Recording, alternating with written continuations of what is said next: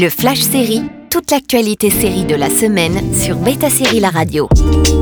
Bonjour à tous, quelles étaient les news sérielles de la semaine? On commence avec Grey's Anatomy qui accueille encore une nouvelle résidente. Vue dans Teen Wolf et surtout Rain dans lequel elle tenait le rôle principal, Adelaide Kane arrive au casting de Grey's Anatomy pour la saison 19 qui arrive à la rentrée prochaine sur ABC.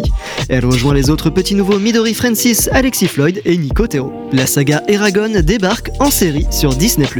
La saga écrite par Christopher Paolini, le cycle de l'héritage va être adapté en série pour la plateforme Disney+. La saga est plus connue pour son premier tome, Eragon, il a été adapté en film en 2006. Le cycle de l'héritage raconte l'histoire d'un jeune garçon Eragon, âgé de 15 ans, qui découvre un œuf de dragon. Une fois éclos, le dragon appelé Saphira devient le compagnon d'Eragon. Ensemble, ils doivent combattre le sorcier Galbatorix. C'est fini pour The Wilds.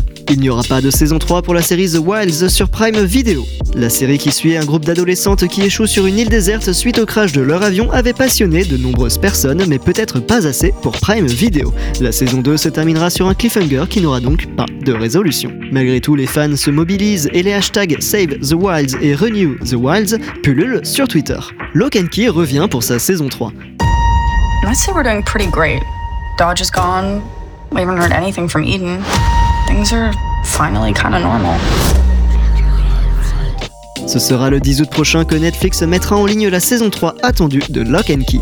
Dans le dernier chapitre de la série, la famille Locke découvre d'autres phénomènes magiques en affrontant un ennemi démoniaque prêt à tout pour s'emparer des clés. À la semaine prochaine pour de nouvelles news. Le Flash Série sur Beta Série La Radio.